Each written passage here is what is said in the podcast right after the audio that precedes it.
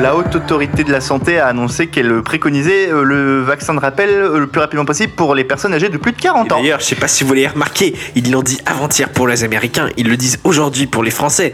C'est un signe de notre soumission Ah. à l'impérium américain. Alors, ah Frédéric- Avez-vous déjà entendu parler du PR Ah, bah voyons. Bah voyons, bah voyons, bah voyons. Ah Eh les gars, Oui, moi je, je, je, je participais à un débat ici sur le nucléaire à Cambridge. et je me suis levé et j'ai dit vous connaissez l'EPR Do you know the PR La technologie qui monte malgré le silence des médias. Oyez, tas de bâtards Bonsoir. Bonsoir. Ah, mais oui, c'est les associés. Ta gueule. Je ferai comme si je n'avais rien entendu. Lundi 6 décembre 2021, c'est déjà le sixième épisode de cette seconde saison des associés, ou plutôt deuxième saison des associés, on va pas dire seconde parce qu'il y aura plusieurs autres saisons des associés. Bonjour à vous tous et bienvenue, je vais tout de suite vous présenter ma petite équipe comme il se doit. Il y a deux semaines, il s'auto-qualifiait, je cite, de personne qui dit que des conneries, raciste, insupportable et un peu autiste sur les bords. Alors effectivement, c'est une description parfaitement juste s'il s'agissait d'Éric Zemmour, mais puisque ce n'est pas le cas, alors de lui, je dirais juste la bouffe, merde Puisque c'est dorénavant son nouveau surnom, c'est Arnaud. Bonjour Arnaud, bonsoir Arnaud. Bonsoir. Je suis presque comme Zemmour, hein, mais vous allez le voir. Il avait l'habitude de dire Macron d'émission. À son retour en France, il devra donc dire Omicron d'émission s'il veut rester à la page chez Louis. Bonsoir Louis. Bonsoir et n'oubliez pas, vaccinez-vous. Parmi les nations du monde qui ont le droit à un variant du Covid, la Bretagne a eu le sien, mais détrôné notamment par le variant anglais, brésilien et le petit dernier sud-africain, il compte porter plainte pour parasitage au nom de la défense des intérêts de la Bretagne s'il s'agit d'Alexandre. Mais oui, bonsoir, mais vous inquiétez pas, on va tous boire un coup de chouchen et tout ira J'espère qu'on boira un coup de chuchen hein, dans deux semaines quand on fera notre grande spéciale euh, de Noël. Entre le variant de masse principal, c'est le Ricard, et contre le variant breton, c'est le Chouchen. Eh oui. Exactement. Eh oui. Noël, la neige, les plats chauds et le froid bien de chez nous, c'est tout ce qu'il aime. Ah bah non, même pas. Je sais même pas ce qu'il lui faut en fait. C'est Fred. Bonsoir Fred. Ah bah, je, je sais pas quoi, je sais pas quoi répondre, hein, mais euh, Bah, joyeux Noël Félix, quoi que je te, que je te dise. J'allais dire ne réponds pas, mais bon. voilà. Ouais, c'est la fondue, euh. Exactement. Ah ouais. Enfin, il est de retour dans ce podcast et pendant qu'il était parti, l'Autriche se confine, l'Allemagne envoie ses patients à travers l'Europe et les Antilles s'enflamment. Vivement que tu répares tout ça avec ton retour. hein. C'est Guillaume. Bonsoir Guillaume. Bonsoir Guillaume, bonsoir à tous. Très heureux de revenir après une très très très très longue euh, absence. Eh, Ah. franchement, Oui, tu, dis soupe. bonsoir, bonsoir Guillaume Rouffet, il te fait direct une roufestigation. Direct. C'est vrai, c'est pas faux. C'est une très longue, très épaisse absence. Euh, ouais, voilà, c'est ça. Non, mais c'est les, les enquêtes. Il faut, il faut. Je me suis donné. Je me suis donné. Tu te donnes beaucoup dans la vie, c'est vrai. Tu te donnes même un peu trop dans la vie, je trouve. Mais oui, bonsoir. Alors, vous savez, j'ai fait une enquête sur le bonsoir perdu. Parce que ça fait longtemps qu'on ne dit plus bonsoir comme ça? J'ai mené mon enquête. C'est la roufestigation. Eh bah très bien, ça sera l'enquête dans deux Mais semaines. oui. Mais pour l'heure, je vous Euh, présente oui. le sommaire. Je vous présente le sommaire. Et, euh, tout d'abord, on va venir à ce qui se passe en Guadeloupe et notamment à cette petite phrase qu'a sorti euh, Sébastien Lecornu il y a quelques jours, à savoir pourquoi pas réfléchir à l'autonomie de la Guadeloupe? Et je me suis dit, mais pourquoi on ne se poserait pas la question à l'ensemble de l'outre-mer? C'est ce qu'on débattra ce soir. En deuxième euh, sujet, on parlera de Noël, puisque clairement, euh, c'est la période. hein. on n'a jamais été aussi proche de Noël, comme diraient certains. Pourquoi on ne parle pas de l'Aïd? Parce qu'on n'est pas en période d'Aïd, mon cher. voilà, tout simplement. On aura également la chronique des 5 étoiles, le monde selon nous. Et puisqu'il s'agit déjà de nos de première année, on a déjà un an, le podcast a déjà un an, puisque le, le premier épisode a été publié le 1er décembre, on vous a réservé quelques surprises de se réécouter quelques meilleures chroniques. Donc, euh, une meilleure chronique du Breaking Brexit, une meilleure chronique de la refestigation et aussi une meilleure chronique du monde selon Nono. Il y aura deux mondes selon On Nono. peut pas dire, on peut pas dire meilleur dans ce cas-là, on peut dire pire. Mais bon, on peut C'est un- c'est un bestouf, quoi, c'est ça. Ouais, c'est ça, c'est un sorte de baby bestouf euh, avant le meilleur euh, dans deux semaines. Et bah écoutez, je vous propose de démarrer tout de suite cette émission des associés. Bravo Les associés, c'est parti. Depuis la mi-novembre, la Guadeloupe est en proie à une très forte contestation sociale débutée au cours de l'été avec l'obligation vaccinale des soignants sur l'île. La semaine dernière, Sébastien Lecornu, ministre des Outre-mer, a sorti une proposition inattendue, celle de rendre autonome l'île vis-à-vis de la France. Alors si cette idée peut sembler provocante à première vue, elle n'est toutefois pas dénuée d'intérêt si on s'y penche de plus près. En effet, parmi les revendications et critiques des manifestants, il y a celle notamment des relations compliquées avec les métropoles qui peuvent s'expliquer notamment en grande partie par le passé colonial de la France. De même, certains territoires d'outre-mer jouissent d'une autonomie à l'image de la Nouvelle-Calédonie, dont l'île s'apprête d'ailleurs à revoter la semaine prochaine sur son indépendance, ou de la Polynésie. Ce qui me vient à poser cette question à brin provocatrice dans notre pays sacrément jacobin, devons-nous donner à l'outre-mer français son autonomie, voire pourquoi pas, et soyons fous, aller sans indépendance? Guillaume Rouffet, expert en la matière, je vous laisse débattre. débat. Tout ça parce qu'il est noir, mais quel Oh, Voilà. même pas, même pas, même pas, parce que Non, non, mais. euh, Même pas Euh, D'ailleurs, Guillaume Rouffet, c'est plutôt la Martinique, non? Oui, c'est. Mais la Martinique, en soi, c'est- tous noirs pareil. Hein, ça- C'est plus, c'est plus, c'est plus global. Non, en, en soi, en soi, l'indépendance c'est très particulier et en fonction des territoires, il n'y a pas vraiment la même puissance des mouvements. L'indépendantisme étant beaucoup plus faible en Guadeloupe euh, qu'en Martinique. Mais en soi, l'idée de de la de, de, de donner une autonomie plus importante. Pardon, euh, au territoire d'outre-mer, genre notamment des Antilles et de la Guyane, n'est pas une idée qui est ancienne.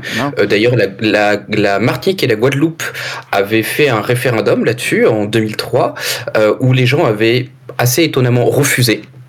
Ils avaient refusé, je crois Martinique, c'est à plus de 69%, avaient refusé une, une autonomie renforcée, pareil en Guyane. La seule chose qu'ils avaient accepté, c'est la fusion, on va dire, des, euh, des, euh, des conseils généraux et départementaux. Euh, en Guadeloupe, il n'y avait pas eu un référendum de ce type-là, malheureusement.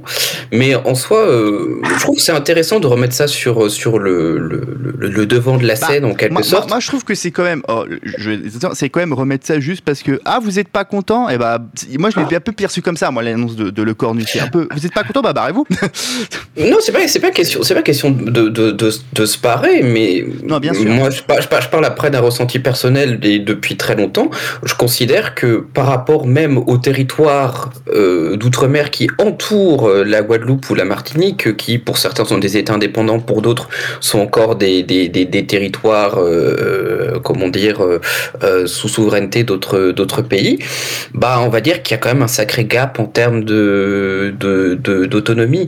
Et je pense que face aux différents problèmes qui touchent non seulement la Martinique, la Guadeloupe, mais également la Guyane, le fait que Paris lâche du lest, c'est pas que les gens veulent forcément euh, dire bon bah nous on veut devenir indépendant comme la Dominique ou Sainte-Lucie par exemple, si je prends des, États indépendants dans la région, mais c'est simplement que euh, les, les autorités puissent euh, notamment faire en sorte de mieux utiliser ou du moins d'être d'être au plus proche de leur population et de pouvoir mieux gérer dans un espace régional qui est quand même assez euh, assez vaste et pouvoir faire certaines collaborations avec avec d'autres États sans forcément avoir à demander on va dire l'assentiment en quelque sorte euh, de Paris. Donc moi je trouve que c'est une bonne chose. Moi je serais personnellement plus pour une autonomie parce que c'est quelque chose qui me paraît très euh, je vais dire assez euh, assez logique et ça veut pas dire que demain les Martiniquais et les Guadeloupéens vont dire ah ben non on veut l'indépendance ah non c'est c'est Pas forcément comme à l'image de la Nouvelle-Calédonie par exemple. Non, bah, le problème, c'est que l'indépendance, elle peut pas être nécessairement intéressante dans la. J'ai mon micro qui s'est cassé la gueule. Il Désolé. devenir, il faut devenir comme Haïti euh, dans, dans 5 ans et tout. Le président Ouais, faire- c'est ça. il y a- pre- pre- premier, coup, premier coup de vent, c'est bon, et plus d'internet sur l'île pendant 10 ans. Alors, euh, je veux dire, c'est. Non, enfin, qu'est-ce que je voulais dire? Je Non, pense pas que, la- que ces îles-là soient à ce point aussi pauvres que, que Haïti quand même, je pense pas. Ouais, alors, Euh, certain- alors, certainement pas, mais faut pas déconner. Mais. Non, mais. Mais euh, ils- ont, alors j'ai pas les chiffres donc je vais pas dire que des conneries, mais je veux dire ils ont quand même plus d'un tiers de de, de, de l'emploi qui est fourni quand hein. même par euh, par la fonction publique là-bas. Et, et avec des divers niches fiscales, quand même des territoires dont l'économie est, Ah. est vraiment subventionnée par le gouvernement français. Ouais. Est-ce que ça, ça restera en cas d'autonomie très probablement, mais de l'autre côté, enfin, je Bah, sais pas. Est-ce qu'il n'y a pas un souci de dire que quand tu as un territoire qui est à 1000 km de, de l'Hexagone, ça vaut pas le coup qu'ils puissent diriger certaines, trucs, certaines choses de manière un peu plus. Un peu plus euh, alors indépendante, c'est pas Moi, je pense que c'est pas, c'est pas l'indépendance, en fait. L'indépendance et l'autonomie, C'est pas ambigu, mais quelque chose d'un peu. Enfin, est-ce qu'ils pourraient pas euh, exercer certaines compétences qui sont euh, dans l'hexagone du, du ressort de- du gouvernement français Euh, bah, la santé finalement c'est pas bête alors pas pour dire oui euh, allez on va mettre en place euh, de la naturopathie pour tout le monde et de l'homéopathie hein. déjà la séparation département-région là-bas n'a aucun sens il faudrait suivre le modèle de collectivité d'outre-mer et, et fusionner ça mais autonomie c'est un peu tu peux mettre tout et n'importe quoi hein. la Corse est-ce qu'elle est autonome ou pas vu qu'elle a des pouvoirs particuliers par rapport aux régions d'hexagone peut mettre un peu tout et n'importe quoi dans autonome. Donc les gens à droite et à l'extrême droite qui disent ouais ils veulent venir le pays machin bidule, bah en vrai il a juste dit un mot qui est la base de négociation puis on verra plus tard. Après, Parce moi, que- j'ai quand, même le- j'ai quand même le sentiment qu'ici, l'autonomie ou l'indépendance, c'est quand même pas la question centrale qui est posée. C'est- plus une, la, la question centrale, elle est plus poser vis-à-vis du, du, du rôle de Paris et de la, de la responsabilité historique de ce qu'il y a là-bas. Si tu dois subventionner là-bas le travail pour que les gens ils puissent vivre avec euh, un quart d'emploi d'État et tout, c'est que peut-être qu'il y a une raison historique Faire. peut-être un peu importante à ne pas négliger et euh, peut-être la question posée c'est la finalement c'est une forme de redevabilité de la France. C'est bah on a fait quelque chose là-bas de pas très cool. Euh, peut-être que maintenant tu dois, tu dois en assumer la responsabilité historique. C'est pas forcément une question qui est, qui est très très euh, centrale, même si bien sûr. non mais je veux dire, si là-bas t'as une inégalité qui est forte et qu'on a besoin d'injecter depuis la métropole une shit pognon d'une manière ou d'une autre pour que ça tourne Ah, après, y il y avait déjà eu, il y avait déjà eu des grandes grèves. On peut se souvenir en 2009 avec euh, notamment euh, Domota, qui est un, un grand leader syndical euh, guadeloupéen, où il y avait eu aussi euh, des, des, des euh, peut-être pas autant de violence, mais des, des blocus et différents autres événements. Parce que l'une des principales revendications et, et, et c'est un des problèmes aussi pour beaucoup de personnes là-bas et où la situation n'a pas été réglée, c'est au niveau des prix, par exemple. Et euh, vivre là-bas, je veux dire, on a des gens qui ne gagnent pas forcément beaucoup, mais où les prix des denrées sont beaucoup plus importantes qu'en euh, qu'en métropole. Est-ce que c'est pas Et- dû à l'importation aussi de Bah oui, non, mais bien sûr que c'est dû à l'importation. Je veux dire, tu peux rien faire à ce niveau-là. Le le problème, c'est que, en- encore une fois, c'est t'as beaucoup de, plo- de gens sur une île qui est isolée de son pays, de son territoire de rattachement de manière totale. Alors peut-être que si t'as un peu d'autonomie, Population très peux- jeune aussi, hein. Population Peut-être si peut-être que si t'as une part d'autonomie, tu peux conclure, je sais pas, moi, des petits des, des accords pour aller te fournir ailleurs plus facilement. Mais ça change pas que t'as beaucoup de gens à un endroit euh, pas paumé, pas, pas dans le cas de, de, de- pas dans le cas des Antilles nécessairement, parce que c'est quand même assez assez connecté finalement. Mais c'est géographiquement compliqué, quoi. Tu peux pas, euh, tu peux pas, tu peux pas dire euh, l'État va subventionner tout le monde pour que euh, tout le monde puisse se, se- avoir des prix bas et puis, enfin, ça marche pas comme ça. Ah, En tout cas, des prix raisonnables qui permettent de, de vivre décemment là-bas, effectivement. Il faut un mix de, de peut-être où tu ou de, de comment dire où ils puissent décider un petit peu de leur futur. Donc tu poses tu poses un référendum peut-être, un référendum au- autour d'une question d'autonomie, de, de fusion d'institutions, un truc comme ça. Tu fais un gros Non, package avec avec une grande assistance de la France toujours derrière pour baquer et puis voilà point. Non, a mais typiquement, euh, désolé de sortir un peu de la Guadeloupe, mais typiquement pour la Martinique, euh, ça fait des années que les gens votent pour des indépendantistes. Ça fait, il y a eu le référendum de 2003. La seule chose qu'ils ont accepté, c'était la fusion, donc euh, pour une collectivité euh, unique. Et en fait, c'est ça, c'est qu'il y a un-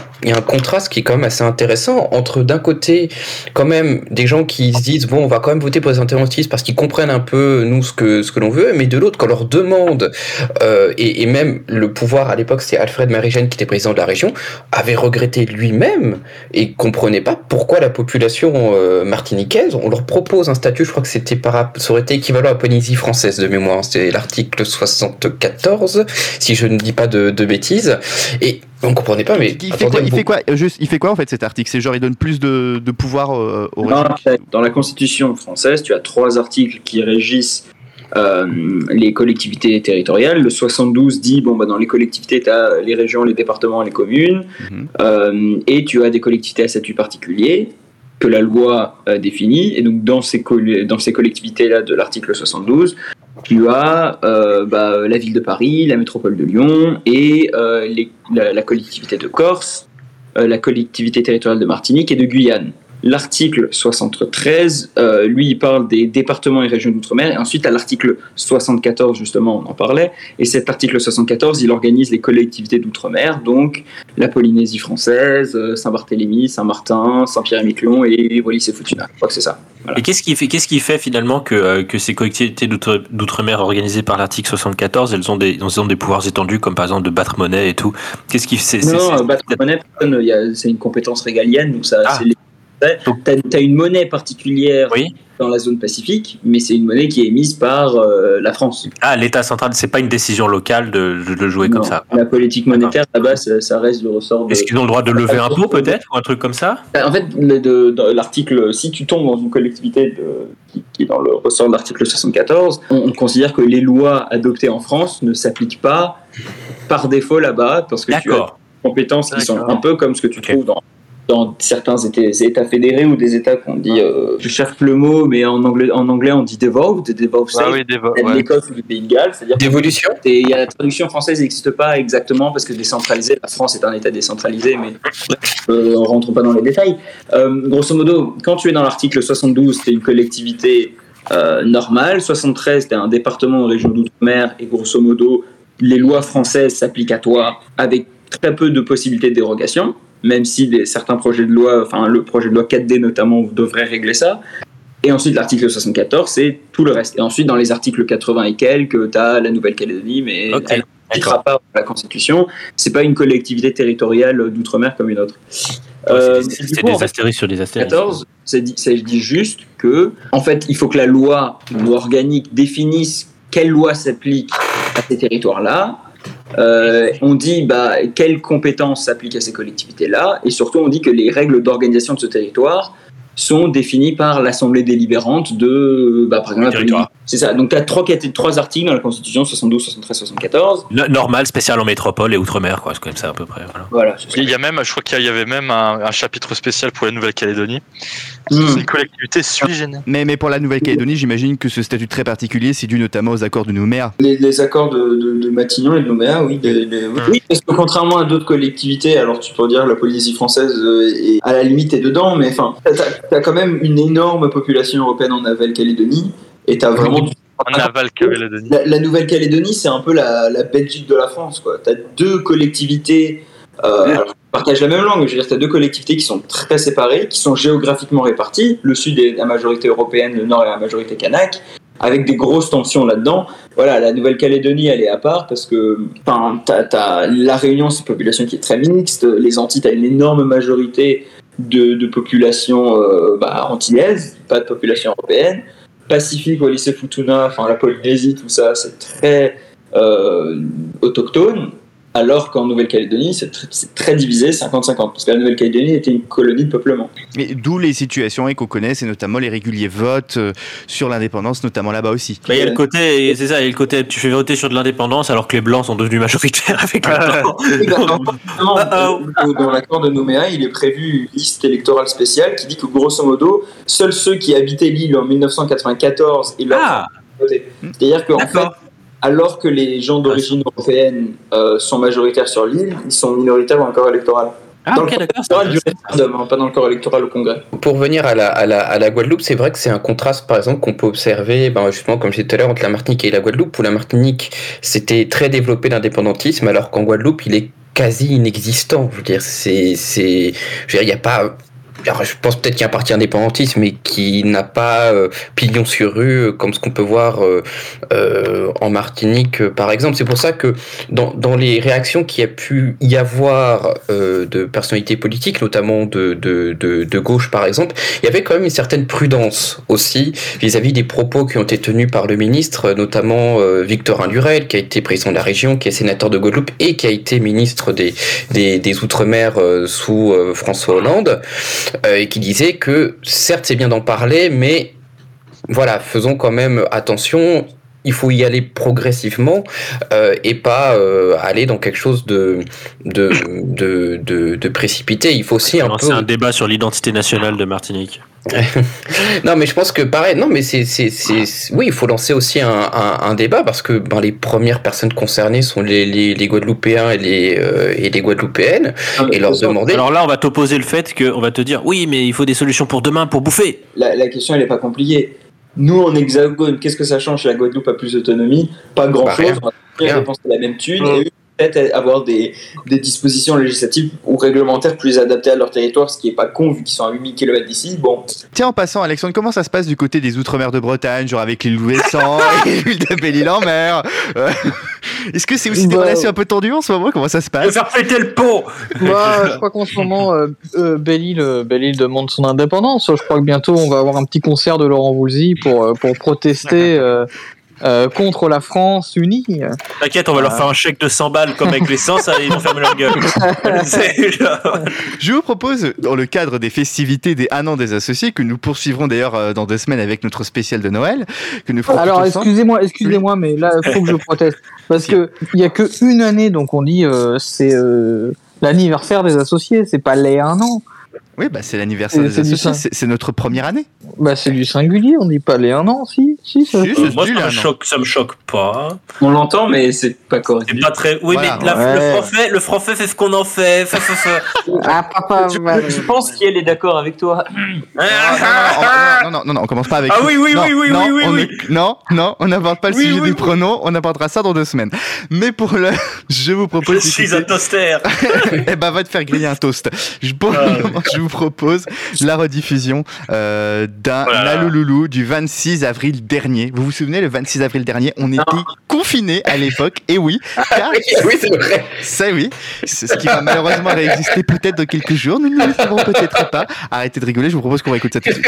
C'est le Breaking Brexit. Grosse idée de merde. PLS. Ouais, pas mes lunettes c'était sur un franc. PLS. Comment vous l'expliquez Mes lunettes, lunettes, lunettes, lunettes, lunettes, Alors comment ça va, mes procureurs confinés? Eh oui, c'est- ça y est, c'est la nouvelle catchphrase hein, depuis quelques émissions. Vous avez vu, vous serez bientôt déconfinés. La circulation du virus est élevée, les liens en soins critiques sont toujours remplis, mais on déconfine parce qu'on veut absolument se faire reconfiner en plein de mois de juillet. Je pense qu'on kiffe ça, les confinements. C'est pas grave, ne parlons pas de Covid, parlons d'autre chose. Parlons de quelque chose de bien pire. L'élection de 2022. Et oui, la campagne de 2022 a commencé. On ne connaît pas forcément les candidats, mais on en voit hein, certains hommes politiques qu'on aurait souhaité oublier, euh, les revenir, de revenir dans tous les médias. Alors on voit Philippe de Villiers, hein, le fou du puits, partout en ce moment pour raconter la même chose depuis 25 ans. En fait, on dirait un album de Coldplay, il revient tous les 5 ans, mais c'est la même chose à chaque fois. Sinon, on voit aussi Manuel Valls. Ah, Manuel Valls. Là, on croit s'en débarrasser, il est toujours là. hein. Manuel Valls, c'est un peu le, le herpès de la politique française. Alors Valls a déclaré qu'il pensait pouvoir jouer un rôle dans la campagne présidentielle de 2022. Et, et oui, il a raison. Je soutiens euh, complètement sa démarche, elle l'honore. Je pense en effet qu'il cherche des assesseurs pour les bureaux de vote d'Evry, et donc il peut y aller, il jouera un rôle euh, pour l'élection 2022. On n'a pas encore tous les candidats, en tout cas. hein. Est-ce que Francis Lalanne est toujours candidat? Déjà qu'il n'est pas capable d'accorder sa guitare ou de gérer son sur Twitter, euh, il fera pas confiance pour diriger le pays. Mais c'est pas l'orthographe qui compte pour la campagne. Non, non. Le thème de la campagne, là, c'est la sécurité. Macron ne veut parler que de ça, la sécurité. Plus de 100 000 morts d'une pandémie en France? Non, la sécurité. Un pays incapable d'investir dans la recherche et de développer un vaccin, alors que même les Anglais y arrivent? Non, la sécurité. La hausse des inégalités socio-économiques dans le pays? Non, la sécurité. C'est ça qui est important. Vous avez compris les gueux, hein? Alors le président a fait un tour dans la cité de Montpellier. C'était une opportunité business pour lui. Il a essayé de vendre quelques armes, des rafales, puis on lui a dit que les gens en face n'avaient pas les moyens de les acheter. Et oui, pour la première fois depuis qu'il est président, Manu a vu des Arabes pauvres. Parce que d'habitude, c'est plutôt des princes saoudiens ou du Golfe qui voient et qui essaient de refourguer des avions français. Ah. Ça montre vraiment un écart phénoménal entre, entre le président et le reste des Français. On retiendra cette visite du président euh, pour une remarque d'une mère de famille, hein, euh, son fils de 8 ans qui lui a demandé si le prénom Pierre existait vraiment, parce qu'il ne l'avait vu que dans les livres. Alors déjà c'est triste, parce que ça veut dire qu'il ne connaît pas le pilote de Formule 1 Pierre Gasly. Et puis euh, c'est comme moi à 25 ans qui demande si le mot méritocratie existe vraiment, puisque je l'entends que dans des discours de droite. C'est un peu, un peu pareil, donc je, je- franchement je, je me mets à sa place, euh, euh, il y, a- beaucoup d'empathie. Après, je me dis que Pierre dans sa tête, c'est pas forcément un prénom. Peut-être que pour lui, Pierre, c'est juste un outil, un outil pour lapider des gens. Je sais pas, je cherche quand même des, des pistes de réflexion là-dessus. Enfin, c'est marrant cette histoire, parce que ça fait des années que la droite et l'extrême droite racontent sans arrêt dans les médias que les musulmans dans les cités veulent mettre en place la charia, remplacer les Français, ne vivre qu'entre eux. Et puis on une voit une femme, immigrée, musulmane, voilée, dire au président qu'elle veut davantage de mixité scolaire, davantage de mixité dans les quartiers. Vous voyez à quel point on essaie de vous enfumer là? En parlant de fumer, Marlène Schiappa, hein, la ministre déléguée à la citoyenneté, a annoncé une démarche révolutionnaire, la mise en place de QSR. Alors moi j'ai entendu ça, j'ai cru que c'était des quartiers sans rebeux, mais non, il paraît que c'est des quartiers sans rebeux. Euh, enfin, moi j'ai regardé CNews 10 minutes et d'après ce que j'ai compris, il s'agit bien de, de la même chose. Sinon, toujours sur le sujet de, de la présidentielle de l'année prochaine, plusieurs têtes d'affiche de la gauche française se sont réunies dans une salle la semaine dernière pour discuter d'un éventuel rassemblement de la gauche.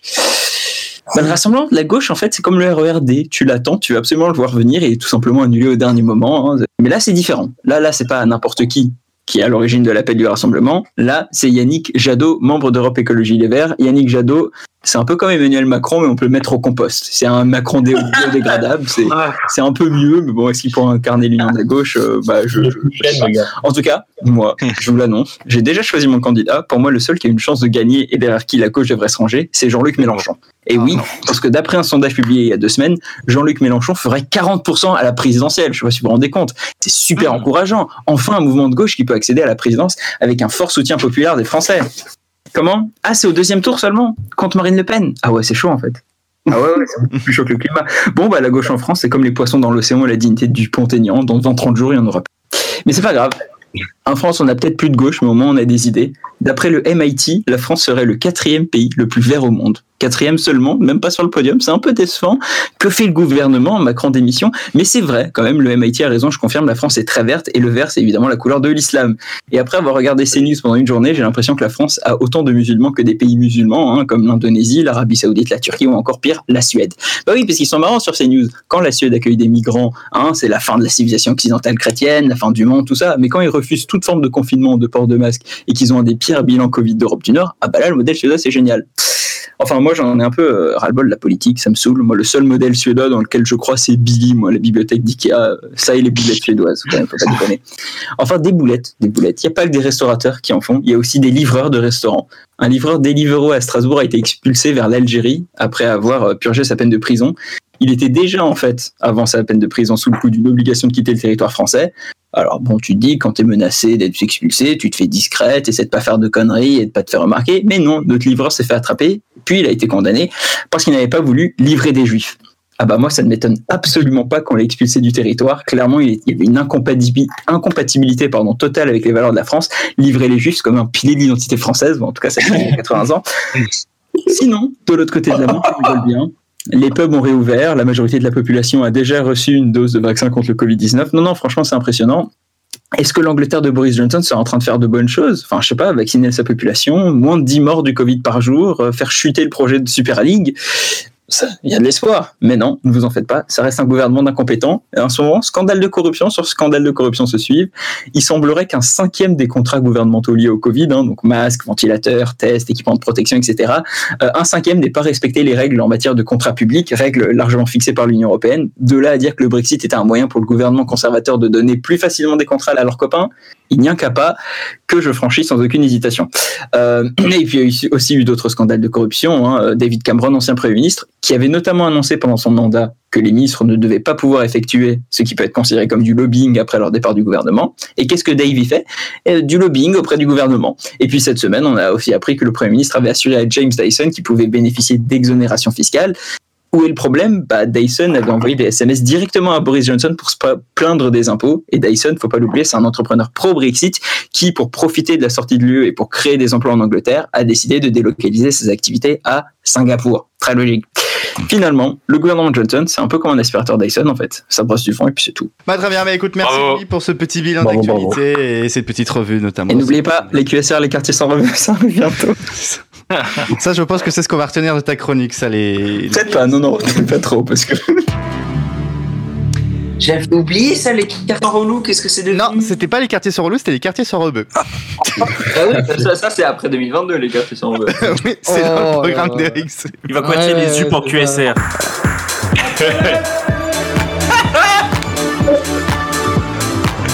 Et notre deuxième sujet de cette émission, c'est que dans pratiquement trois semaines, ce sera Noël et donc la trêve des confiseurs. Une période très attendue cette année après le Covid, les variants, CNews, le prix de l'essence, les vaccins, le pass nazi. C'est news. Attendez, ah pardon, euh, j'ai fait une faute, c'est pas le pass sanitaire, c'est le pass sanitaire, excusez-moi. La défaite des Bleus à l'Euro, les confinements ou être couvre-feu, la claque à Macron aimé Éric Zemmour ou encore la mort de Jean-Paul Belmondo.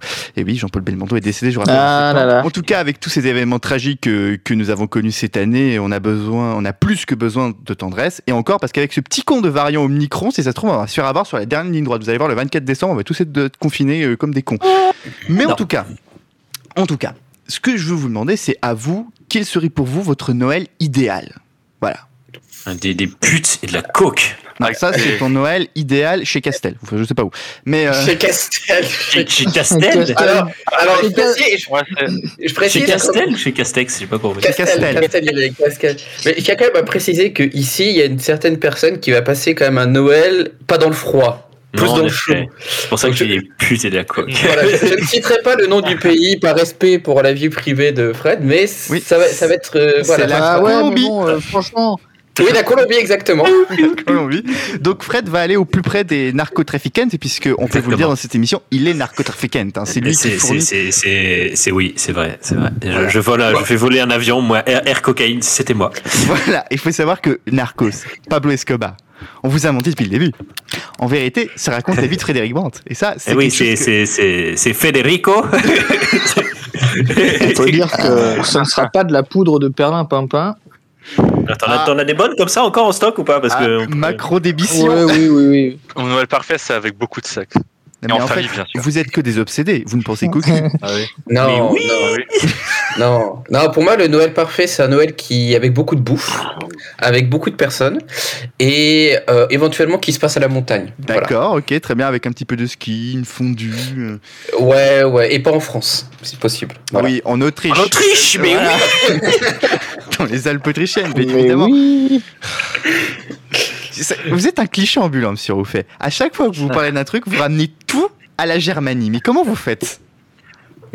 Secret, Ouais, aller dans expérience. un endroit où on parle une langue barbare et euh, ah pardon de- Non, mais Je- en, en soi, non, mais en Ouais. soi, un, un Noël, un Noël parfait, c'est un Noël où il y a de la bouffe, on est bien entouré, on a des cadeaux, voilà, je veux dire, pas. Louis, pour toi, le Noël parfait, ce serait quoi? Le Noël parfait. Bah, Déjà, euh, ça serait d'avoir un Noël, puisqu'en Angleterre, ils sont pas sûrs d'avoir à manger. Donc, euh, Alors, peut-être, mais je te rappelle que. A c'est un Noël souverain.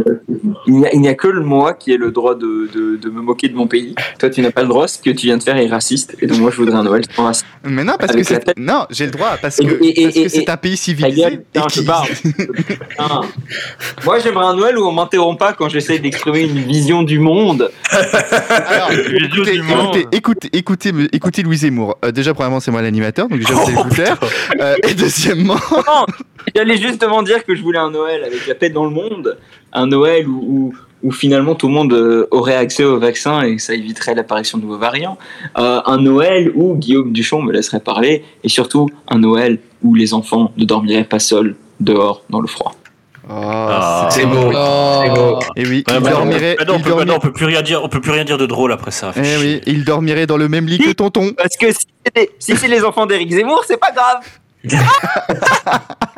Oh.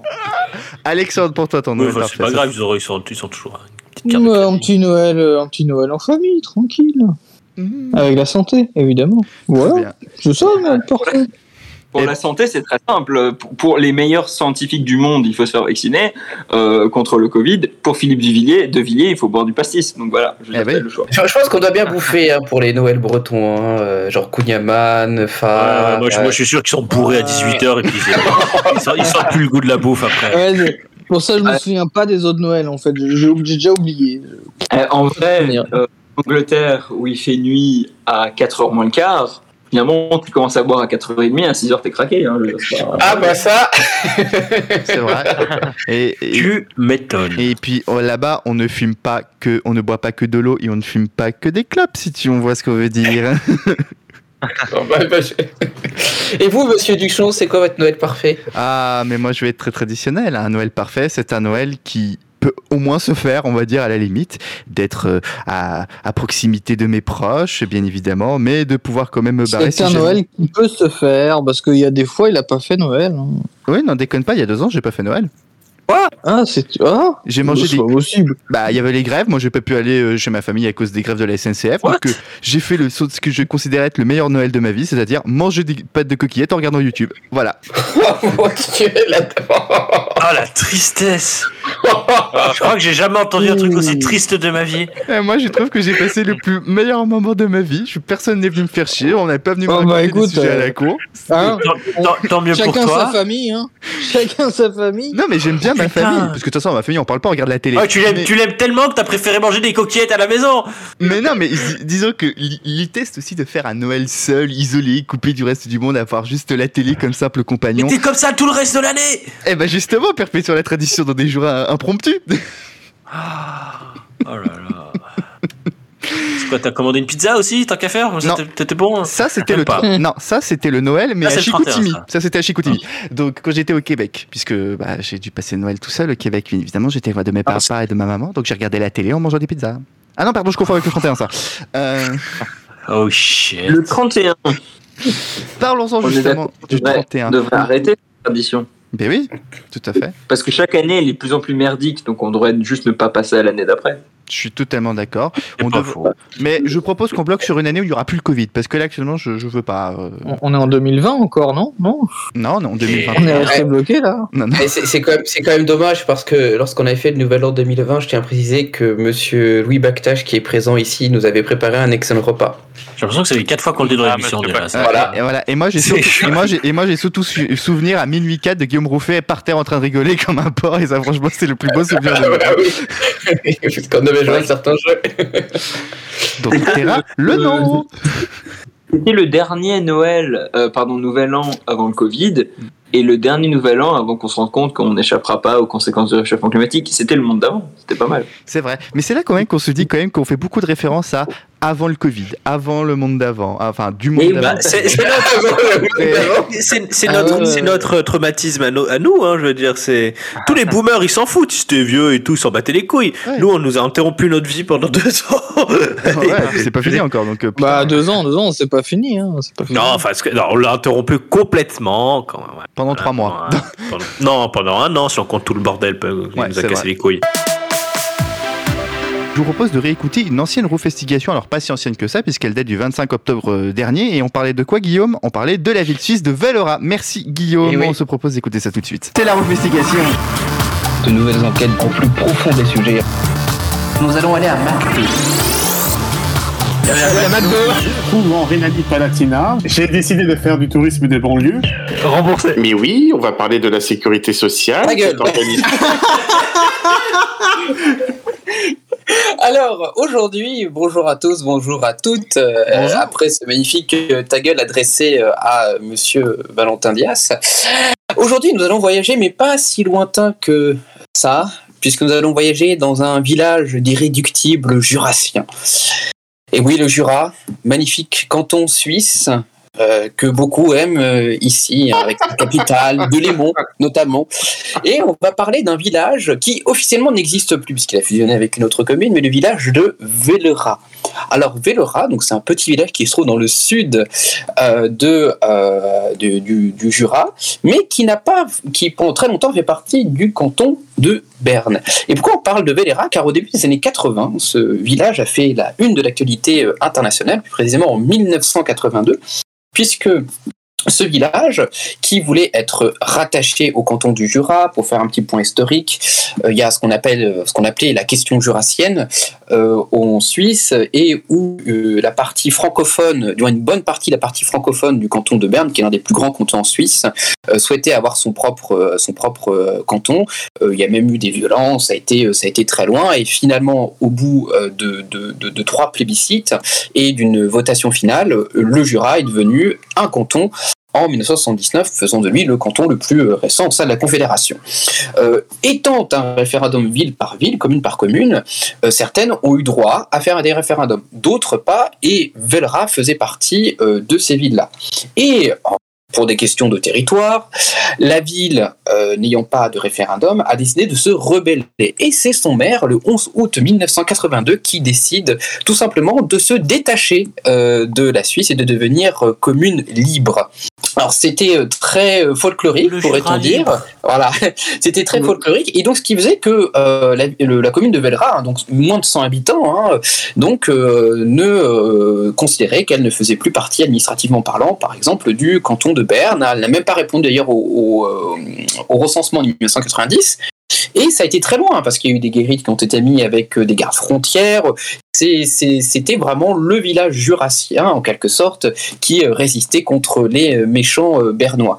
Et pendant très longtemps, en fait, les gens ont pris ça pour la rigolade, en se disant que bon, c'est des gens, oui, bon, c'est un petit village, de rien du tout et tout.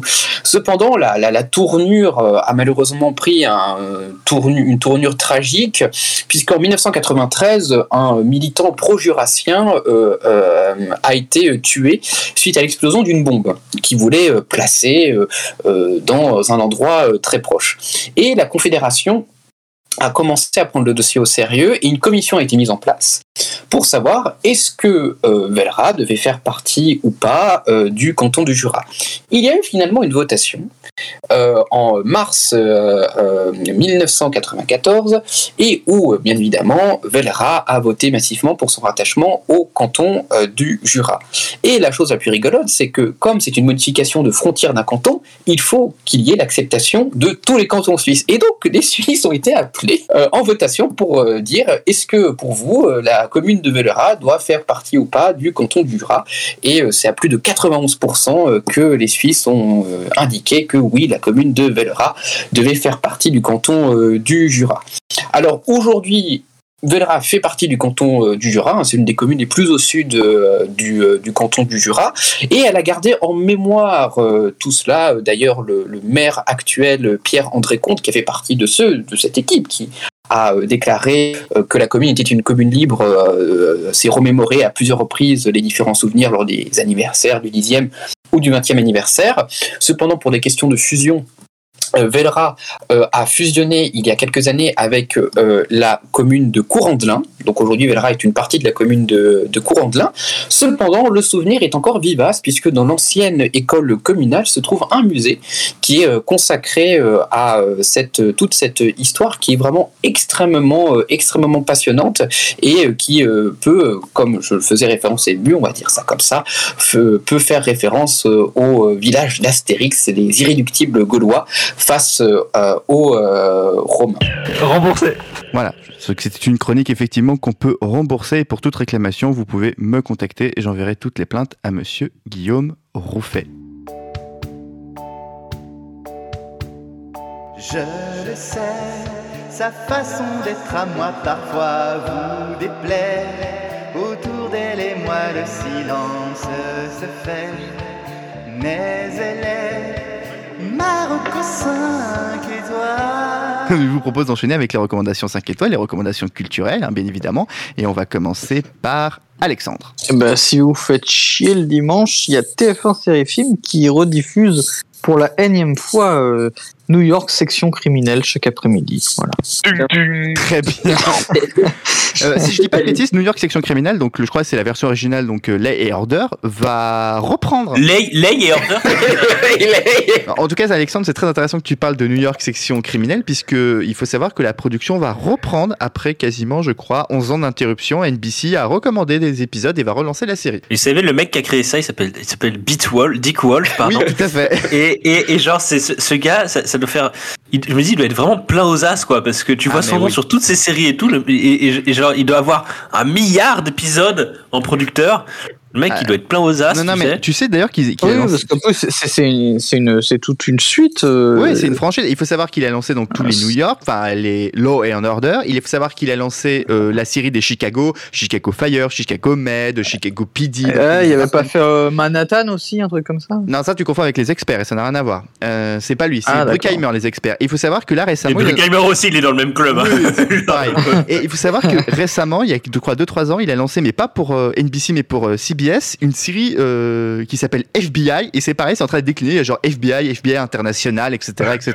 Ah oui, ah oui, j'adore. J'ai vu- J'ai vu ces pubs quand je- là, là, genre c'était marqué FBI international, t'avais genre une tour Eiffel et tout sur l'affiche, j'étais en mode, mais c'est c'est leur juridiction?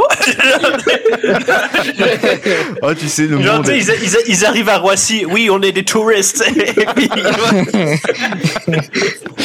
Euh, Arnaud, ta recommandation Oui, culturelle. alors comme on est bientôt à Noël, je conseille évidemment tous les albums de Michael Bublé et puis l'album de Noël de, de Maria Carey. Voilà, donc, euh, donc voilà. Et euh, l'album de Noël de Céline Dion, hein, faut pas l'oublier. en, en, en Ah boucle, oui, évidemment. ouais. Tout à fait. En, en parlant de, de recommandations plus sérieusement, euh, maintenant il y a un truc raciste qui arrive, non je déconne. Euh, c'est, euh, euh, il paraît que je ne conseille pas de re- je, je ne vous conseille pas de regarder le film Aline de Valérie Lemercier. Alors, Euh, justement, je vais- par- tu, tu- tu allé le voir? Oui, je suis allé le Non, voir. Pas mais plus tard qu'il y a paraît deux- que pas c'est de la plus tard qu'il y a grosse 3 heures, je suis allé le voir. D'accord, ok. Moi, je suis allé Ah le bah voir. raconte. Ah, bah, Ah, parce que moi je trouve que c'est de l'appropriation culturelle, Valérie Lemercier qui fait un accent québécois quand même. hein. C'est de l'appropriation culturelle là. C'est vrai, c'est vrai. Non, non, mais en vrai, c'est sans doute le truc le plus mauvais du film, c'est effectivement l'accent québécois de Valérie Lemercier qui est juste épouvantable. Il est juste nul cet accent. Mais j'ai vu donc le film, je l'ai vu aujourd'hui même, donc je peux vous le raconter, c'est tout frais. Et en fait, bah, écoutez, euh, bah, c'est pas si mauvais que ça. Moi, j'avais vu la bande-annonce et je m'étais mais marré en me disant c'est une blague. Ce truc est une blague, en fait. Non. Pas de parodie, ouais. c'était- Ouais, mais bon, Ça quand va, tu sais fait. que Céline a décliné euh, la proposition de Valérie Le Mercier de lui faire euh, montrer le film, donc le film a peu d'intérêt. Hmm, bah, le film a quand même un intérêt. Alors déjà, ils sont rigolos. Dans le film, ils disent librement inspiré de la vie de Céline Dion. Non, c'est la vie de Céline Dion. C'est les chansons. Non, pas dire qu'une québécoise qui dit qu'un chauve avec un cheval et tout, c'est que c'est rien de. Enfin, vraiment, faut pas déconner, quoi. C'est- c'est- c'est- Avec non, mais- René. c'est- mais- mais Il y a justement, c'est juste, ils ont changé le nom des personnages, ils ont changé euh, le nom des personnes, même plutôt. Il s'appelle quoi? Il s'appelle Rémi, du coup, c'est ça? Non, il s'appelle un truc genre Claude, un truc comme ça, mais tous les prénoms des. ils- Ah oui, il s'appelle. euh, Ah oui, c'est c'est Claude, c'est pas ça non Non, il s'appelle, il s'en- il s'appelle, oui, Il s'appelle- Claude Dé- Démoniaque à la place Non, non, de Ah non, non, non, non, c'est pas, c'est pas Claude, c'est- Cloud. C'est Cloud. Non, non, mais iCloud. non, non, en il, vrai, il est donc, il est donc Cloud, Cloud. Cloud, le mec, c'est le cloud, quoi. C'est iCloud. non, non, mais en tout cas, en tout cas, en tout cas, en tout cas, c'est, c'est, c'est, c'est un plutôt bon film. Vraiment, c'est un bon film qui, je pense, quand il passera, quand il passera Mais, sur TF1, il euh. Et, voyons. non, non, et je pense que c'est, que, l'un des grands euh, rôles de Valérie Le Mercier parce qu'elle est pas si, ah, si on retire l'accent québécoise où elle est épouvantable, franchement, elle est pas si mauvaise dans le rôle de, de Pour moi, pour moi, il y a- il y a- pour Mais- moi, il y a mais, que les euh, visiteurs pour elle. hein. Quand, Ah, quand, les quand, visiteurs, quand ça, c'est pensent vrai que les, c'est un- quand pensent les Québécois, est-ce que ce film est sorti au Québec? Il est sorti vendredi dernier au Québec et pas mal de Québécois ont l'air d'avoir apprécié le film. En revanche, la famille Dion l'a défoncé dans Ah, l'émission de Claudette, Claudette, euh, Claudette, ouais, ouais, ouais, ouais. voilà. Non, non, non, non, mais en tout cas, en tout cas, c'est, euh, il est vraiment pas mauvais comme film. Je m'attendais vraiment à pire et en vérité, j'ai été, j'ai été agréablement surpris. Il y a même quelques personnes qui ont applaudi à la fin du film, donc c'est quand même dire que c'est pas si mauvais que ça. Euh, Ouais, ouais, bah, t'es en France, mec, calme-toi, hein, c'est bon. hein. Voilà. Mais après, je pense que c'est, je pense qu'en fait, le truc, ce film, c'est que c'est quand même un regard français sur une chanteuse québécoise. Et c'est, et ça, c'est terrible. Et c'est peut-être pour ça, parce qu'on se marre devant, parce qu'il y a une séquence où, grosso modo, ça parle littéralement québécois pendant 20 minutes pendant le début du film, et les gens se marraient dans la salle. Et Ça, c'est horrible. Ça me tue. Voilà. C'est vraiment, c'est vraiment affreux, quoi. C'est-à-dire, c'est, notre déconnexion vis-à-vis de ce petit morceau de France qu'on a laissé là-bas. C'est Et exactement en ça. mode, on se fout de leur gueule et tout, c'est terrible. Bah, Il y a, il y a un peu ce côté-là. Moi, moi, moi, ça me chagrine Oui, quand euh, même. Te- Techniquement, euh, techniquement, cette manière de parler est, est française. Hein. C'est- C'est c'est du Non, non, normand, non, hein. non, non, elle est pas française. elle est plus française Si, aujourd'hui. si, si, c'est- c'est- non, mais c'était français puisque c'est en, en Non partie mais, du non, mais tout si si non mais tout le monde est d'accord c'est pas la question c'est juste que c'est c'est c'est c'est Ah juste bah, que c'est on, se- Non. fout de la gueule de notre propre héritage. hein. oui bah non mais justement c'est ce que je dis c'est ce que je dis c'est-à-dire qu'on a on a laissé ça là-bas et tout et puis chaque fois qu'on entend parler d'eux c'est en mode ah lol le petit frère débile un peu comme la Suisse quoi. Ouais. Ça- ça- et, la Belgique aussi. Ce qui m'a toujours étonné avec le Québec, c'est qu'ils disent Ouais, il faut préserver la langue française, là, donc arrêtez de dire parking et week-end, hostie de tabernacle, là. Après, c'est le premier à dire euh, Je suis allé au lunch avec mon chum, et puis on était avec mon car, et c'était. Euh, euh, awesome. j'étais- j'étais- j'étais- on allait faire une partie et tout mais bon C'est- ouais. vrai qu'il y a attends, effectivement beaucoup de contradictions j'ai euh, sur euh, le J'ai été magasiné. Moi, j'ai été magasiné, j'avais pas le temps de manger, alors je me suis fait un casse-croûte. Non, t'avais pas eu le temps de lunch et t'as pas eu le temps de souper. Non, non, mais euh, je pense que ça, c'est un débat. fluncher on, est, on est. De quoi? T'as pas eu le temps de fluncher On va fluncher. Non, mais qui va J'ai pas fluncher. Non, mais flunch, franchement, c'est quand même des restaurants. non mais on va, on va pas commencer à parler de ça fermé Non, mais on va pas commencer à parler de ça. fermer, Flunch. Euh, J'adore Flunch, putain. Ça va Trop pas. Ou, ou- ou d'autres, tu peux avoir genre un steak avec des pâtes à- à- au beurre à volonté. Eh, ne, ne- ne me donnez pas. ne, ne me donnez pas l'envie de relancer la chronique des tier lists qu'on faisait l'année dernière. hein, ah non Mais, mais, Flunch Euh. reste néanmoins le seul endroit au monde et même dans l'univers où tu peux fluncher. Est-ce que tu peux fluncher autre part qu'au flunch? Bah non. tu peux- Bah non. non. Bon, enfin. Par contre, euh, tu, tu pourras plus faire le cowboy chez Buffalo Grill. Ah, ça, ouais, ça, ouais. Ah, ça. J'espère pas qu'ils vont le transformer en truc cubique gris dégueulasse comme ils l'ont fait avec tous les McDo. En, en fait, j'aurais pas dû parler de Noël, j'aurais dû parler de la refonte des restaurants en fait en deuxième sujet. Attends, attends, attends. Buffalo Grill, ça ferme Non, ça ferme pas Buffalo Grill. Euh, ils juste- changent de concept. Voilà, c'est ça. Ils- en fait, ils deviennent un steakhouse, ils, ils- ils se boboisent en fait, tout simplement. Ça, ça devient euh, comment ils enlèvent les chapeaux ils enlèvent les chapeaux à plumes Non, mais c'est comme la pataterie qui a retiré la patate pour mettre Norbert, quoique c'est à peu près la même chose. Mais ça, bon. Ça me rappelle le gymnase à côté de chez moi qui a changé de concept, c'est devenu un centre de vaccination. C'est pareil. alors, c'est pas tout à fait la ça, même ça, chose. ça, ça- ça s'appelle faire un pivot en, en Startup Nation Enfin ça, bref, oui, Enfin bref, quoi qu'il arrive, Ali, Aline, moi pour le coup, je vous le recommande quand même d'aller le voir. Et ce film marchera très bien. Quand il passera sur TF1, il fera un carton. Je vous le dis tout de suite. Aline. Guillaume, Sur n'importe quelle merde qui se passe sur TF1, faire un carton. pas de euh, jugement personnel vis-à-vis de TF1, monsieur Fred. Guillaume, on enchaîne. De mon côté, ce sera un livre. Alors, je sais que ça concerne une personne dont on, dont. Dont on parle beaucoup malheureusement, mais c'est un livre qui. Alors, je l'ai pas fini malheureusement. J'en suis presque à la moitié. Mais ça s'appelle Le Radicalisé. Euh, enquête sur euh, Daesh. Eric, Eric Z. Non, sur Eric Z, euh, qui Ah. est fait par euh, Ah. Étienne Girard, qui est journaliste politique. Eric Eric. Eric Mais non, Zemmour. et, Ah. et Eric Z, c'est le fondateur de Ah, c'est- fait par le journaliste donc Étienne Girard, journaliste politique à l'Express, et euh, qui est un livre qui est vraiment extrêmement intéressant, du moins du peu que j'ai lu, hein, la moitié à peu près, et euh, qui euh, retrace un peu le, le- le- le parcours d'Éric Zemmour et comment il en est arrivé là. D'ailleurs, pour ceux qui ne voudraient pas forcément lire le livre, mais qui voudraient avoir une, une, petite, une petite idée de ce, de ce parcours et comment en fait la bête médiatique en quelque sorte et politique a été, euh, a été euh, façonnée. Euh, Il y a le numéro de complément d'enquête qui avait été consacré à Éric Zemmour il y a quelques mois de cela, qui est toujours disponible sur France.tv et qui est vraiment extrêmement intéressant sur, sur la, la les différentes étapes qui ont échelonné euh, euh, le parcours, euh, le parcours d'Éric Zemmour, et on apprend notamment une chose qui m'avait beaucoup surpris. on apprend ça aussi dans le livre, c'est qu'il a commencé à travailler non pas dans le journalisme, mais dans la publicité. Voilà. Comme quoi, il y a Ouais, un il, a, détour.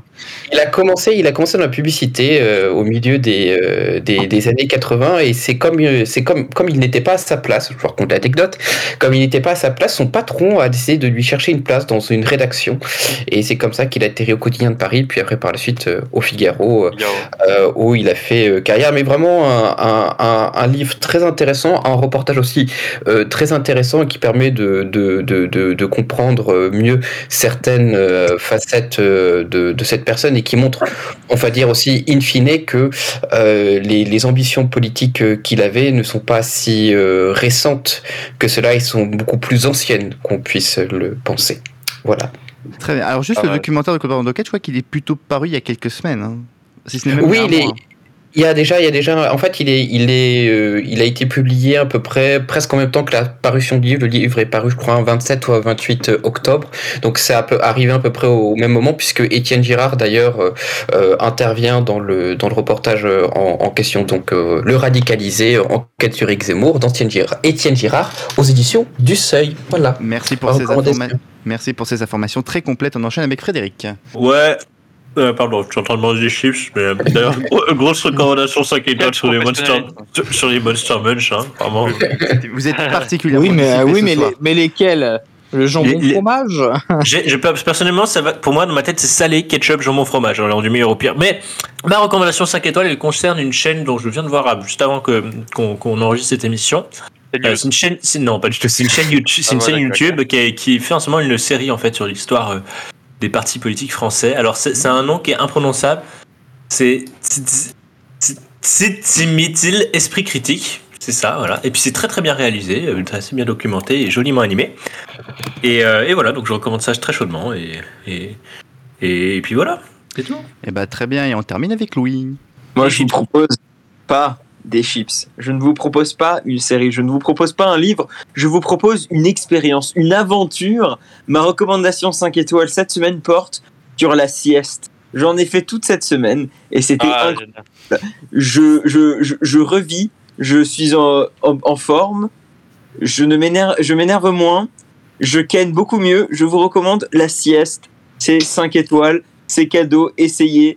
C'est satisfait ou remboursé. Mais c'est pas moi qui vous rembourse parce que j'ai autre chose à faire. Salut. Salut, merci. Moi, moi depuis, depuis que je fais une sieste, je, je ken genre mille fois plus. Parce que 0, 0 fois 1000, ça fait toujours 0. Mais en fait, Arnaud, pendant qu'il.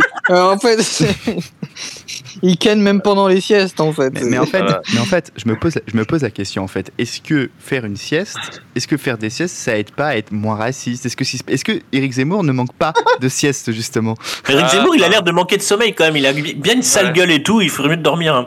Ouais, c'est vrai. Ou alors, ou alors de mettre de la crème de jour L'Oréal Paris, tu vois. Ou alors de Ken. Ouais, mais pourtant, il a l'air d'avoir. une- euh, Quoi qu'elle a l'air, elle a l'air méchante quand même, sa meuf. Hein. À, à noter, à, à noter, à noter d'ailleurs qu'il y aurait bientôt un, un bébé Z pour le mois de mai. Ah ouais, il y aura. Il est- il est- je, je vais en parler, je vais en parler. Il, a- il a- il- il a mis un Z et ça fait un bébé Z. Eh eh ben, tu sais quoi Ar- Il a mis, un- Eh il a tu mis sais- un zob, voilà. eh ben, tu sais quoi Arnaud Tu vas en parler maintenant.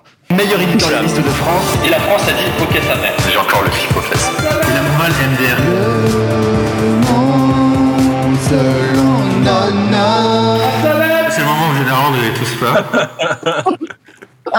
On va parler de Z, on va parler de BBZ, on va parler de Zob, on va parler de, de toutes les lettres de l'alphabet euh, français et grec, on va parler d'Omicron. D'ailleurs, je sais pas comment ils vont faire euh, quand on va arriver à Oméga, est-ce qu'ils vont prendre des lettres de l'alphabet coréen? Toutes ces questions seront répondues dans Le Monde sur le No aujourd'hui. Mes chers loulous, bienvenue dans cet épisode hors série de Noël spécial pain d'épices, vin chaud, chaussettes de merde offertes aux parents qui ne leur plaisent pas, famille chiante, oncle raciste, c'est moi, passer devant CNews, non les associés, pardon. Quel beau programme cette année, ce sera la politique qui sera le point le plus chaud, comme l'affaire Dreyfus. Ne parlons surtout pas de Gargamel, pardon, Zemmour. Ils en ont parlé et c'est le bordel. En parlant de Noël et de Zemmour, Closer nous a appris que lui aussi avait fourré une dinde. Je parle bien sûr de Sarah Knafo, qui selon le tabloïd attend un bébé d'une liste prévue pour 2022. Avec la tronche qu'il va avoir, le bébé, hein, ça va être la, plus- la deuxième plus grosse déception pour Zemmour en 2022. On, on rappelle qu'il est encore marié, hein, sa femme officielle Oui. d'ailleurs. Elle, elle refuse Ah ouais le divorce d'ailleurs. Ouais, ouais. Oh putain, c'est ouf. Mais c'est génial. Ouais. Ce sera la deuxième plus grosse déception de, de Zemmour en 2022. Mais le sujet le plus controversé sur la table de Noël, ce sera sûrement pas l'élection présidentielle, dont l'issue a de toute façon déjà été décidée par Bolloré, hein, mais bien la question qui accepte de baiser Éric Zemmour? C'est ça la question.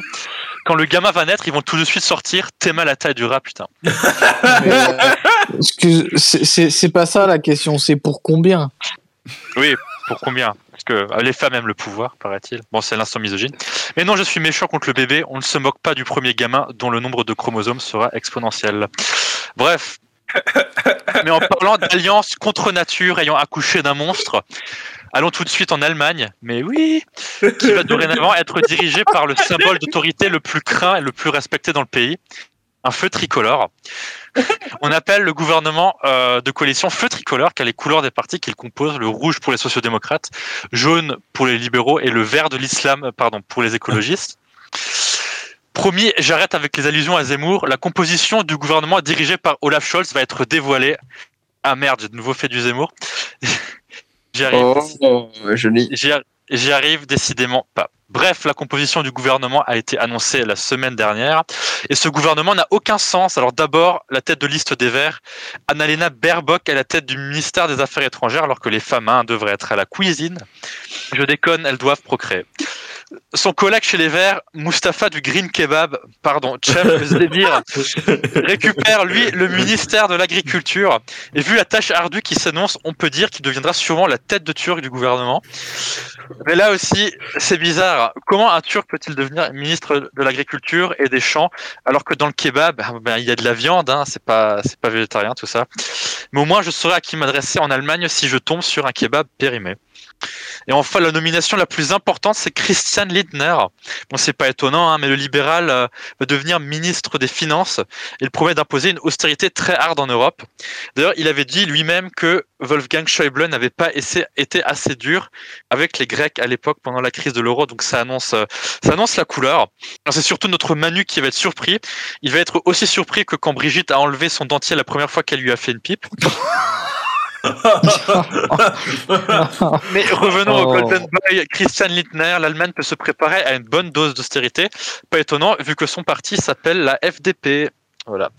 Bon, heureusement, les Allemands pourront tout oublier, comme dirait Angèle, en fumant dans la weed, qu'il sera légalisé en 2022. Vous me trouverez donc en 2022 de l'autre côté du Rhin. Bref, je suis assez perplexe sur la composition du gouvernement. Mais réjouissons-nous, c'est Noël. On a encore le droit de célébrer Noël sans que les mélanchonistes ou les woke sur Internet, les e-woke, viennent nous les briser. Ah, on m'a dit dans l'oreillette que non. Alors en effet, la semaine dernière, j'ai vu que la télévision norvégienne publique avait célébré les 50 ans de la légalisation de l'homosexualité par un spot où le Père Noël est gay. Et embra- ah, pas content, hein, il, est, il est vraiment homosexuel, embrasse un autre homme. Ils sont tellement prévisibles les Scandinaves, putain. J'attends avec impatience le, le spot de Noël 2022 et le gangbang de la mère Noël transsexuelle avec les elfes. Franchement, j'ai hâte. C'est sur l'Eurovision, ça, mec. Et en parlant, du- oui, sûrement. Et en parlant des woke scandinaves, la Suède s'est réveillée la semaine dernière en se disant Putain, les mecs, on est censé être progressistes et on n'a toujours pas eu de femme première ministre, les mecs. Du coup, ils ont vite fait nominer la première ministre, une première première ministre femme. Mais manque de bol, elle a démissionné 7 heures plus tard, sûrement car il fallait retourner dans la cuisine. Non, je déconne. Elle a, su- elle, a, elle a surtout raté le vote de confiance dû au départ des Verts du gouvernement de coalition. Comme quoi, le Vert de l'islam a une nouvelle fois fait des dégâts en Suède. Mais je devrais arrêter de taper sur les femmes. Je n'ai pas joué dans Noir Désir. Non, mais. Ouais, je sais pas, j'ai toujours trouvé que le, j'ai toujours trouvé Bertrand Cantat un chanteur très frappant. Et pas que moi d'ailleurs. Bon. Ah, mais non, mais. Ouais, bon. Je, pense- pas, c'est- je, je- cette je pense blague- pas que Jean-Louis et Nadine vont apprécier, hein, mais. Ah, euh, bah non. Non, mais c'est- ce genre de blague, euh, voilà, le, le vent l'emportera, c'est bon. Ouais, Oh. Si vous me permettez, je vais juste encore terminer sur une note plutôt amère, qui- mais qui va peut-être un peu réconforter les femmes.